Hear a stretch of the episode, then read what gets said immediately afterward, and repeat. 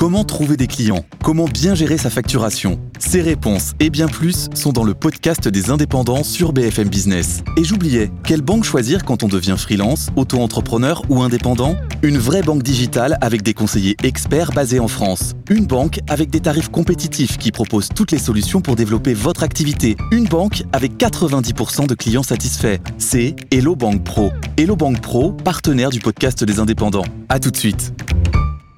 Mathieu Croissando, le président de la République, évidemment, présidera ce matin cette cérémonie d'hommage aux victimes françaises, aux invalides. Et il était hier le chef de l'État dans le Doubs. Alors, on s'étonne du timing parce qu'il y a déjeuné avec Gabriel Attal, assez long déjeuner.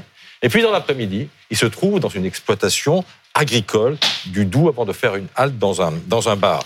Une visite qui n'a pas été annoncée. Pourquoi? Alors, le pouvoir isole, on le sait, hein, c'est un phénomène qui touche euh, tous les présidents, en particulier dans une monarchie républicaine comme la nôtre, souvent avec euh, les contraintes de sécurité et le protocole. Il y a 40 ans, François Mitterrand, qui était un grand promeneur euh, devant l'éternel, hein, avait l'habitude de ses échappées solitaires. En août 1983, il était allé discuter avec les habitants d'une barre d'immeuble de Saint-Étienne avant de lancer un plan banlieue. Il n'avait même pas prévenu le maire ni le préfet, on le voit sur cette photo. Pour Emmanuel Macron, c'est la même chose. Hein. Après le conflit avec les agriculteurs, pouvoir échanger de façon directe, sans filtre des conseillers, euh, des représentants des corps constitués, et puis surtout sans cette forêt de micros et de mm. caméras qui l'accompagnent dès qu'il met un pied en dehors de l'Elysée, eh bien c'est précieux. Il n'en est d'ailleurs pas à son coup d'essai hein, sur les balades, euh, Emmanuel Macron. Euh, on l'avait vu à l'automne dernier, vous vous souvenez, sur les quais de Seine, échanger avec des jeunes sur le conflit israélo-palestinien. On l'avait vu au moment du déconfinement, appeler au téléphone lui-même directement un boulanger. Le, maire de Rouland dit lui-même dans l'Est républicain qu'il n'était pas au courant de la venue du, président sur sa commune euh, hier.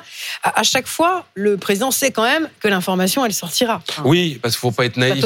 Évidemment, hein, quand le président débarque quelque part euh, sans prévenir euh, dans votre bar tabac, eh ben, vous le racontez. Hein. Surtout qu'on vit dans une époque où tout circule, où tout le monde peut prendre des photos, tout le monde peut les poster sur les réseaux sociaux. Ça se sait. Il y a donc une grande part de communication. Mais attention, faut pas se louper. Hein. Je vous donne deux mauvais exemples de présidents à la rencontre des Français.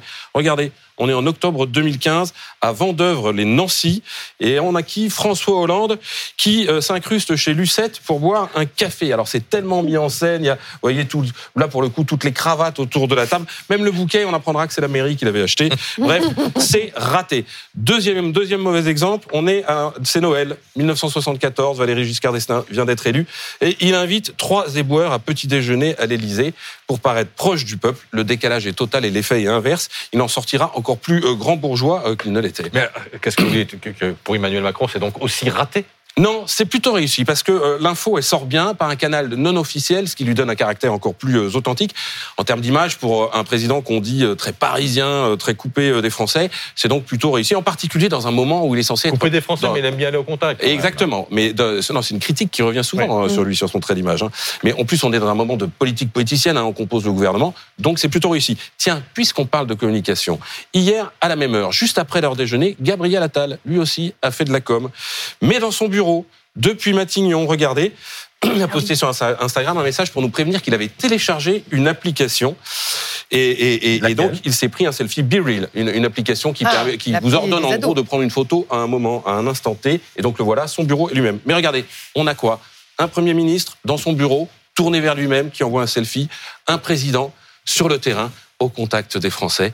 À votre avis, qui gagne? C'est sûr. Le deuxième. Eh bien, oui, la politique, c'est un métier. Bien sûr.